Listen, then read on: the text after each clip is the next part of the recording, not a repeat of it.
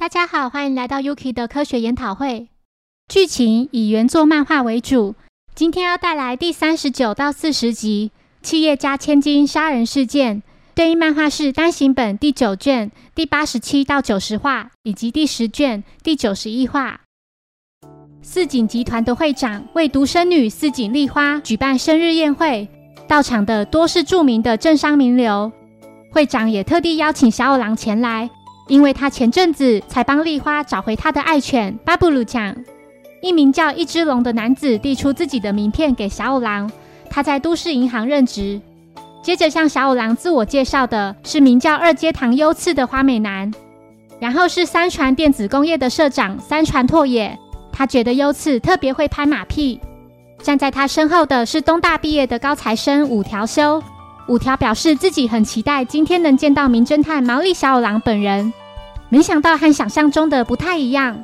四井产物的专务董事六条僵尸认为这就是他过人的地方，真人不露相啊。丽花向父亲说自己已经在考虑结婚了，今天才会邀请几位青年才俊来参加宴会。柯南暂时离开宴会去上厕所，他觉得外头的走廊非常昏暗，怎么不开灯呢？途中。四井家的管家七尾米出现在柯南面前，表示这边的电灯坏了，请他使用另一边的厕所。一段时间后，四井社长的下属来到宴会上，他表示丽花及刚才那几名男子还有小五郎的车都爆胎了。不久后，其他宾客相继离开宴会，柯南无意间听到优次自言自语地说：“小姐的对象早在两年前就决定了。”丽花准备到二楼换衣服。他要管家米婆婆帮他拿衣服过去。其他人坐下来玩扑克牌，在闲聊中提到这几名男子先前都是游艇俱乐部的成员。三传说那时确实很快乐，直到两年前发生的那场悲剧。六田觉得丽花的动作也太慢了吧，只不过是换件衣服。众人在屋内四处找寻丽花，但都不见她的人影。一只龙猜测她该不会跑到外面的森林里去了。小五郎要大家到森林里分头寻找。小五郎、小兰及柯南三人一起行动。一段时间后，天空开始下雨，三人决定先回别墅。在经过别墅前的水池时，惊觉二阶堂的前身竟然趴睡在水里面。小五郎轻轻地拍打他，提醒他不要在这睡觉。没想到二阶堂已经溺死了。小兰的尖叫声引来其他人。小狼认为应该是有人硬把他的头按入水池里的，而且他是前几分钟才遇害的。小兰提到别墅里的电话线全都断了，且这里也收不到讯号，根本无法通知警方。六田请米婆婆先为大家泡些咖啡，小兰也上前帮忙。三船、一只龙及五条三人去上厕所，六田热心地去拿毛巾给被雨淋湿的大家使用。在小兰与米婆婆找寻砂糖的时候，有个人正在某杯咖啡里下药。之后，柯南询问几人，两年前究竟发生了什么悲剧？因为曾听到二阶堂说过，小姐的对象早在两年前就决定了。六田说，两年前的某天，我们一群人在这附近的小岛上游玩，丝毫不知道暴风雨就要来了。那座小岛只要一涨潮就会沉没。迫不得已，由其中一人乘着橡皮艇前往救援。半天后，二阶堂跟小姐两人穿着救生衣，双双获救。然而，前去救援他们的那位同伴却不见人影。三天后，他的尸体被发现浮在海面上。小狼问说：“那个人是谁？”米婆婆表示：“那是自己的孙女八重子，她为了救小姐而牺牲自己的生命。”一只龙不解。为何二阶堂会说小姐早在两年前就决定好对象了呢？三传猜测，也许是为了报答他的救命之恩吧。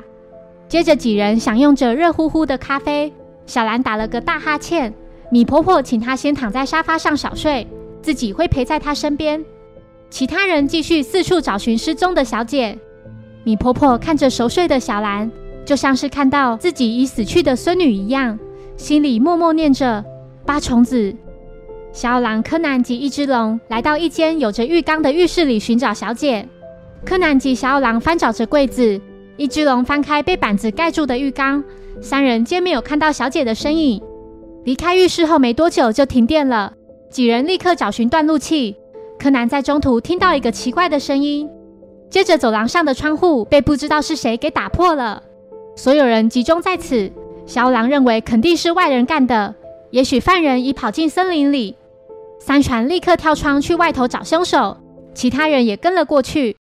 几人进到森林后不久，米婆婆突然出现，并表示刚才看到大家慌慌张张地跑出别墅，于是就跟了过来。柯南想到，等等，小兰现在是一个人。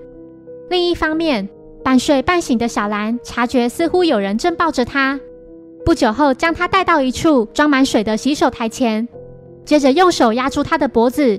粗鲁地将他按在水里。柯南用最快的速度回到别墅，最后找到已倒在地上的小兰。小兰缓缓地睁开眼，似乎看到新一就出现在自己面前，并不断地喊着自己的名字。小兰说：“刚才有人把我带到这里，然后硬压在水里。不过太好了，新一来救我了。”小兰说完后便昏睡过去。柯南心想：难不成刚才小兰喝的咖啡里有安眠药吗？接着不小心碰到后方的微波炉，惊觉它还很热，这是为什么呢？柯南将小兰遭到袭击的事告诉其他人，然后询问米婆婆，刚才停电时这个房间里有没有发生什么奇怪的事？米婆婆回复：“我感觉好像有一阵暖风吹过来，电灯就在那时熄灭了。”柯南心想：难道是空调吗？接着他发现空调遥控器上显示十二点半。这不就是停电的时间吗？柯南找遍了别墅几乎每一台空调遥控器，没想到全部的时间都设定在十二点半。时间来到早上七点，一只龙、五条及米婆婆去上厕所，回来的时候，米婆婆再次端来热咖啡。当小五郎看着咖啡，犹豫着要不要喝下时，一只龙开玩笑地说：“里面没有下药。”然后拍打了小五郎的背。害得他手上的咖啡溅出来，烫到自己跟柯南。两人赶紧跑往浴室，如果不尽快冲洗的话，咖啡渍就洗不掉了。两人来到浴室后，意外撞见头部被放置在装满水的浴缸里，已死去的小姐。其他人得知小姐被杀后，也赶紧来到浴室。小五郎轻轻地将尸体从水里抱起，并安置在地上。他判定死因是溺毙，并认为小姐。二阶堂及刚才小兰被袭击，全都是使用相同的手法。小姐的尸体全身湿透，手脚有被绑过的痕迹，嘴巴也有被胶带贴过，好似死前曾被囚禁在什么地方。死亡时间推估在清晨五点至六点间，小姐至少已经死去一两个小时了。柯南看着尸体，不解为何衣服会湿得这么彻底呢？绳子的痕迹旁边好像有个淡淡的胶带痕迹。五条不解，丽花到底被关在什么地方呢？明明所有人已经把整栋别墅都找遍了。柯南心想，为何凶手不直接杀了小姐，而是先把她囚禁起来呢？而且死在浴室里也很可疑。柯南好奇地打开浴缸的水龙头，没想到水竟然从放置在上方的莲蓬头流出。他瞬间明白凶手的手法。柯南麻醉小五郎，并变身为他的声音说：“请各位将外套脱下。”如此便能真相大白。柯南看了一眼大家身上穿的衣服，然后继续说：“凶手果然就是你，没错。将二阶堂溺死在水池里，接着又袭击小兰，以及在这间浴室用相同手法将小姐杀害的人，就是一只龙。在二阶堂被杀之前，我们跑进森林里找寻下落不明的小姐。当时和二阶堂在一起的是六田和一只龙。后来三人在森林中分散开来。”也许凶手是追上二阶堂，并对他说自己看到小姐在水池附近。接着是切断电源，凶手事先将所有空调启动时间设定在同一时刻，为了加重用电量，还将厨房里的微波炉打开。等设定时间一到，别墅用电量激增，便会造成跳电。空调遥控器上所显示的十二点半，正是停电的时刻。在我们找寻断电路的途中，柯南所听到的声音就是证据。那个“哔”的声音一定就是微波炉。后来碰触它时还能感觉到微温，然后又在黑暗中把窗户打破，让我们以为凶手逃到外面，还假装跟着大家一起去追凶手。后来把落单的小兰带到厨房，打算用同样的方法溺死她。为了让她无法抵抗，还事先在咖啡里放了安眠药。至于是谁喝了那杯含有安眠药的咖啡，根本无所谓。凶手对这起事件只是希望得到一段证词，想得到凶手是硬把头往水里压的证词。你们不觉得很奇怪吗？小姐是在晚上十点左右失踪的，但却直到清晨五点至六点间才被杀害。再说，死者衣服几乎全都湿透了，再怎么反抗也不可能湿成这样。此外，凶手为何在捆绑小姐之后还要多贴上胶带呢？要解开所有谜题，关键就在于莲蓬头。平常我们在浴缸放水时，都是打开浴缸上的水龙头，对吧？可是刚才柯南要开水时，水却是从莲蓬头喷出，这是为什么呢？因为那是凶手要避免放水时发出声响，所以必须使用莲蓬头。把小姐的身体固定在浴缸里后，过了一段时间，它就会自然溺毙了。凶手恐怕是在晚上十点左右用药迷昏小姐，接着将她带到浴室里，为了让她在清晨溺死，还特地调整过出水量，于是，在五点至六点间才能和我们一起待在房间里。制造不在场证明，待七点过后，假装要去上厕所，趁机将已经溺死的小姐拉出浴缸。不过，这种布局很可能随时被人发现，所以在我们来厕所找寻小姐时，凶手大胆地刻意查找浴缸，并谎称浴缸里没有人。我请你们把外套脱掉，并不是想看外套，而是你们衣服上所沾到的水渍。五条袖口上的是洗手时弄湿的。三船领口的水渍是洗脸时沾到的，那请问凶手的水渍为何会是在手肘的位置上呢？这是因为不脱掉外套的话，把浸在水里的小姐拉到浴缸外，一定会弄湿衣服。手肘之所以会弄湿，是因为凶手把袖子卷起来了。一只龙认罪，并气愤地说：“八重子是被二阶堂跟丽花害死的。八重子为了搭救小姐，乘着橡皮艇前往小岛。”他身上穿着救生衣，并且多带一件要给小姐。但是万万没想到，二阶堂也在岛上。可是救生衣只有两件。没错，就是他们抢走了八重子的救生衣才得救的。他们竟然杀死了救命恩人。当时我就觉得不太对劲。八重子的尸体被发现后，原本身上该有的救生衣却不见了。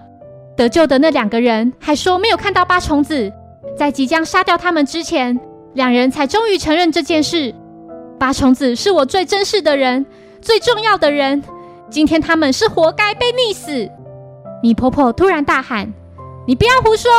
这世上没有人是该死的。我不是说大小姐所犯下的过错是可以原谅的。不过，不管是谁死了，就一定会有人伤心难过。这种痛苦让我一个人承受就够了。”隔天，小兰告诉原子自己被攻击的事。他说：“当时我有种感觉，感觉是新一他来救我的，但后来好像是柯南来救我的。再说，怎么可能是那个推理狂呢？”原子笑着回应道：“就是说啊，那个笨蛋才没有这么机灵呢。”柯南心想：“喂，你们说的也太过分了吧？”其实我觉得二阶堂曾说丽花在两年前已经决定对象了，个人猜测。是两人单独在岛上时有做了一些事。动画里有一幕是漫画没有的，就是米婆婆在最后用手轻轻地把丽花的眼睛合上。